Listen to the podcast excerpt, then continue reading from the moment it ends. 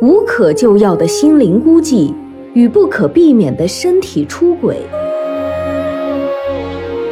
震撼心灵的爱情，妻子痛定思痛，决定离婚，开始自己的事业。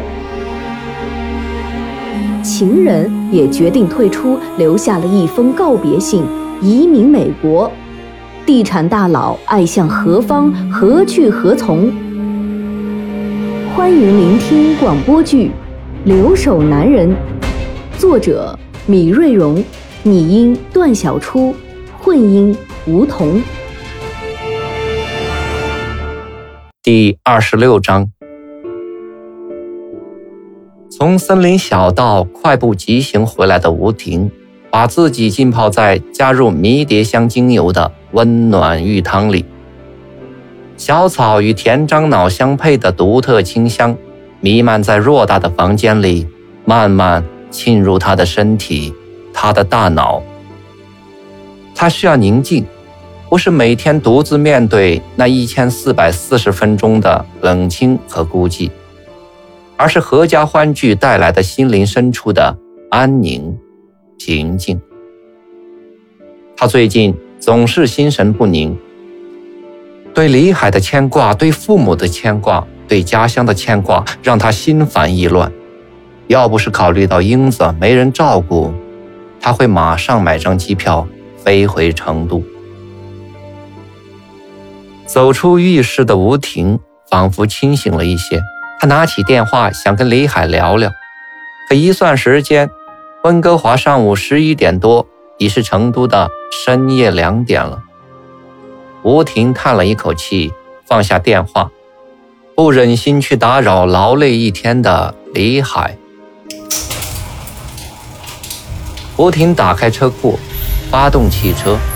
也许此时去购物混混时间，可以调节一下自己的心情。路边的樱花树上已经冒出了嫩绿的树芽，大自然就是这般神奇。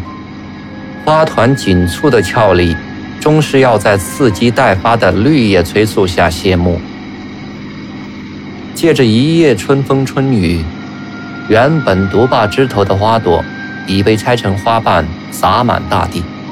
满眼的青翠嫩绿，让城市换了面貌，也让人们换了心情。少有车辆驶过的住区道路上，满地落英。吴婷有点舍不得碾压，迟疑一下，还是缓缓驶过。不知该到何处的吴婷，最终还是把车停到了大统华超市门口。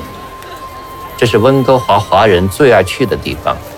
原本不需要置买食品的吴婷，还是被琳琅满目的中国食品抓住了眼球。刚刚剔骨剥皮的新鲜三文鱼，勾起了吴婷的购买欲。仔细选好一块，放进手推车。另一边，沾满水珠的豌豆尖儿，去了头的莴笋尖儿，也牵动着吴婷的手。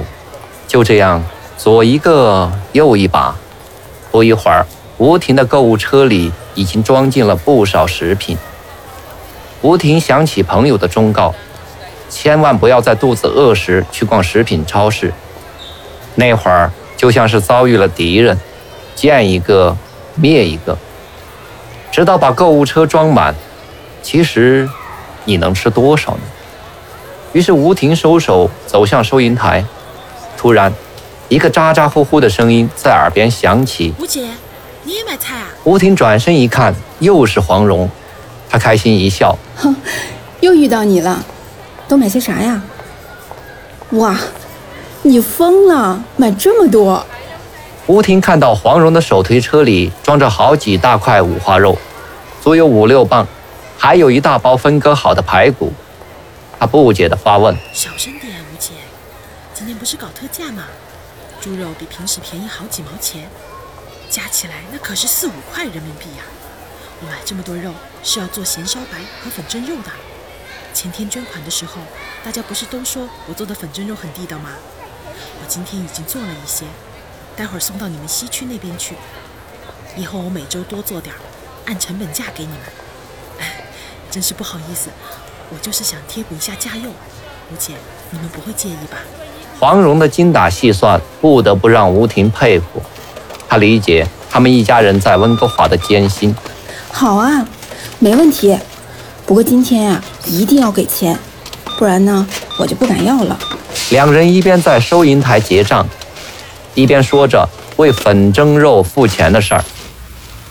到了停车场，黄蓉打开汽车的后备箱，只见一个大大的塑料箱里摆放着好多碗刚蒸好的咸烧白、甜烧白和粉蒸肉，油亮亮、黄灿灿，香味扑鼻，让人垂涎三尺。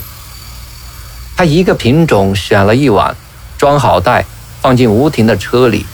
吴婷坚持要付钱，他才不好意思地说：“每碗。”五元加币，吴婷细想一下，也还合算。要是在餐厅里，可就不是这个价了。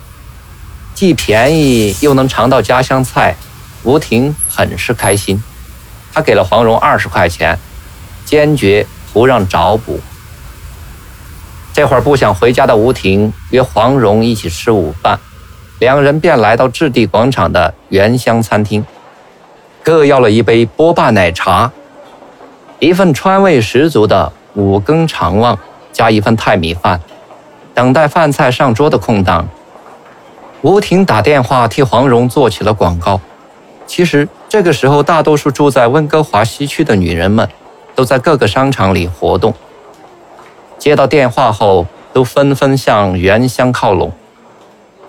趁着大伙儿没到的时间，吴婷问起了黄蓉姨妈姨夫的身后之事。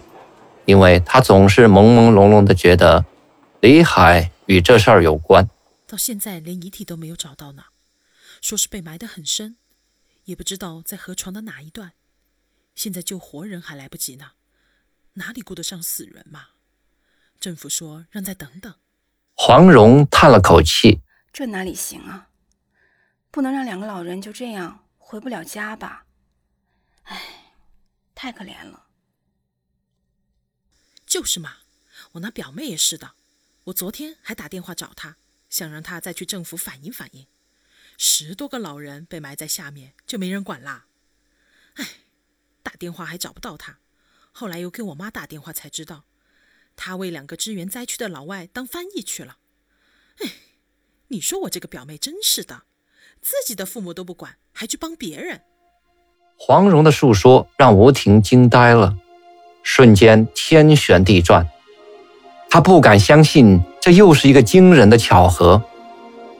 眼前黄蓉眉飞色舞的说什么，他几乎都没再听进去，心里只是在默默的念叨：“不是这样的，现在在灾区，这种事情很多，可能只是巧合而已。”吴姐，你怎么了？是不是不舒服？黄蓉关切的询问，把吴婷从沉思中拉了回来。她看着满脸不解的黄蓉，知道自己有点失态了。啊，没什么，昨晚没有休息好，今天有点疲倦，没事的，一会儿就好了。啊，他们都来了。透过餐厅的大玻璃。吴婷看到了正在停车的张杰和小雅他们。哇，吴姐，什么时候又改吃台湾饭菜啦？原香是一家不错的台湾风味小吃店。小雅人未到，声音先到了。嗨，换换口味嘛！这里的川味五更肠旺啊，辣死人了！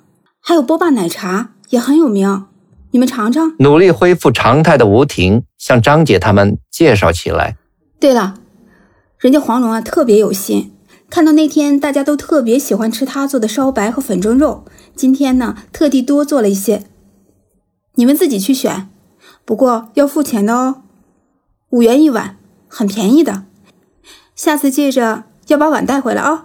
吴婷的介绍引来一片叫好声，大家商量好，每周都要做两次，还要多弄几个品种。就这一顿饭的功夫。黄蓉的川菜生意就做成了。黄蓉今天显得特别兴奋，因为她也可以挣点钱，为未来的新家添置一点东西了。借着高兴劲儿，黄蓉给大家聊起了他家的新房。那房位于温哥华东边本拿比的菲沙大学附近，是一个独立的小 house，一千尺左右，上下两层，还带着小小的前后院子。再有四个多月，他们一家人就可以搬进新家了。之所以选在东区买房，是因为那里有大量来自中国的留学生。这几年留学生大增。而学校的宿舍又严重不足，申请不到宿舍的留学生，就只能在周围的住宅小区里租房。魏东正是看中了这个商机，才在学校附近买了这套房子。他想把一楼的家庭厅和车库改造成小屋子，用于出租。每每谈到这个计划时，黄蓉总是对魏东。充满崇拜。其实黄蓉的兴奋还远远不止这些。小宝可以在没有人窥视的情况下茁壮成长了。他和卫东激情时，也可以更尽兴，再不用担心惊醒身边的儿子了。他还可以在前后院种上一些蔬菜瓜果，过上丰衣足食的生活。黄蓉还有好多好多的想法，整个吃饭时间叽叽喳喳说个没完，让大家分享了他的快乐。吴婷却有点心不在焉，因为脑子里满是李海的事儿。她不时地看表，计算着该给李海打电话的时间。大家分手后，独自开车回家的吴婷更是心烦意乱。急着回家的他不断加速超车，走到 UBC 大学附近的高速路时，他透过后视镜看到一辆警车狂闪警灯，紧跟着他。低头看看车速表，时速一百公里。他狠狠地骂了一句“”，然后慢慢减速，靠边停下。坐在车上等待警察通过车载电脑查询他的汽车是否有犯罪记录。他知道这时是不能走下车的，否则警察会马上拔枪呵斥你。举起手来，趴在车上。吴婷在车上足足等了十多分钟，才从后视镜里见到彪悍的警察朝他走来。他放下车窗，装出一副很无辜的样子，耸耸肩。警察严肃地对他说：“女士，你已经超速了，这会对你和其他车辆带来不安全。根据超速情况，你将被处以四十九元的罚款。这是罚款单，你可以直接将支票挂到这个账号。”吴婷知道，加拿大的警察一般都会悄悄地躲在隐蔽的地方。当你撒欢奔跑时，他们就挂着警灯冲出来，于是悲剧就上演了。吴婷正急于回家，所以面对超速事实也无意争辩。他点头示意，愿为自己的行为接受处罚。警察再次强调不得超速行驶后，才予以放行。吴婷小心翼翼地驾车离去。回到家里，吴婷把买来的大包小包放进巨大无比的冰箱里。按他们母女的消耗能力，估计半月不买任何食品都不一定能吃完。生活往往就是这样，当你被一种情绪控制的时候，购物不失为一个排解情绪的好办法。